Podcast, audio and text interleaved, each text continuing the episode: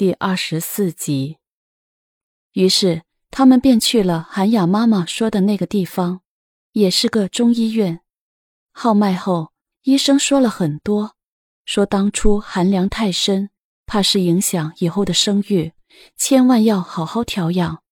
说已经伤了元气，等等，说的很严重。宇航听了，完全没想到会是这么严重。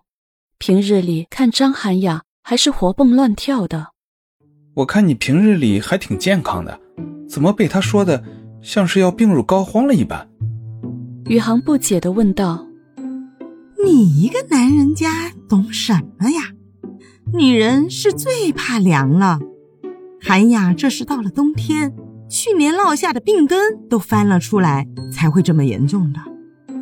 当初还不是拼了命为了救你。”若是将来要不了孩子，那可怎么办呢？方南故意说：“方阿姨不会的，况且他是为了救我，我会好好待他的。”哼，光安慰我有什么用呢？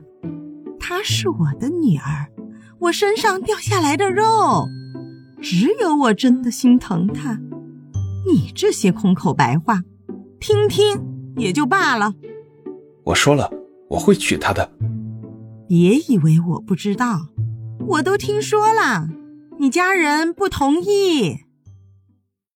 宇航没有再说话了，他觉得很不舒服，感觉自己很无辜，很无奈，快要喘不过气了。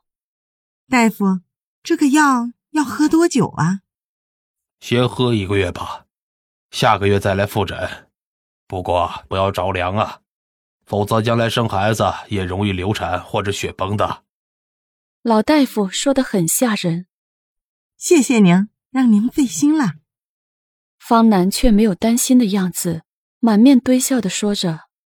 宇航将诊费和药费都给了老大夫，开车带着他们出来一起吃午饭。宇航，你以后可不能不要我。韩雅撒娇的靠在宇航的手臂里。你不要胡思乱想了，宇航有些无奈的安慰道：“宇航不会是那种没良心的人，你别胡说了。”方南又故意说：“吃完了饭，方南走了，宇航想送韩雅回学校。宇航哥哥，我想去买一个外套，天这么冷，你陪我去好吗？”宇航觉得没有理由拒绝。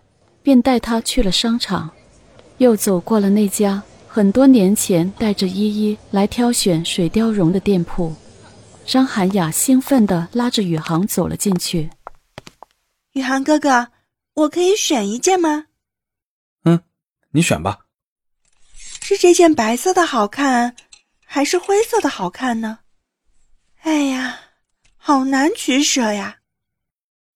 小姐，你这么洋气漂亮。哪件都好看，这两件不是一个款式，一个短，一个长，适合不同的场合和不同的搭配。你可以买两件回去呢。售货小姐满脸笑容的迎了过来。宇航哥哥，可以吗？好，你喜欢就好。宇航淡淡的笑着。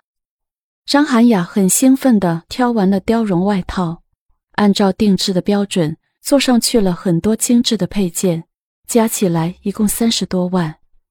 宇航并不在意是多少钱，而是一直看着韩雅兴奋地试来试去。恍惚间，他想起了很多年前依依在这家店里说的那番话：“我总觉得人类是很残忍的，我们以为自己是地球的主人，任意的迫害这地球的生物和动物。”为了虚华的美和不必要的欲望而屠杀，殊不知万物有灵也有爱。我不想因为自己而增加这些屠杀的力量。那些小动物是无辜的，这些衣服的美不是真的美，是残忍的丑陋。所以我并不羡慕他的外套。依依那纯真善良的眼神依然在他眼前。付完账，韩雅满心都是得意和开心，拉着宇航出来了。韩雅，不早了，我还有事，我先送你回学校吧。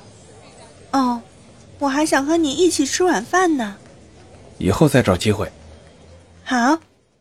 于是宇航送韩雅回了学校。韩雅已经搬进了宇航原来住的外国学生宿舍里。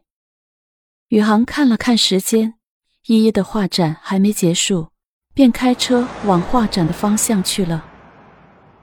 他走进画展大厅，看到了很多熟悉的作品，很多画在还没画好的时候他就看见过，是他陪着依依画的。那时候。他会在一旁看书，而依依则一直在作画，两个人都不会多说话，可是也不需要多说话。下午来看画展的人并不少，人潮熙来攘往。不过他并没有看到依依，一转身却见到了韩默默正在安排人拍照。好久不见了，肖宇航。这么巧，你也在。宇航有些尴尬，眼睛却仍然在搜索。我当然在了，我是依依最要好的朋友，怎么会不来？嗯，的确是。宇航的眼睛继续四处张望。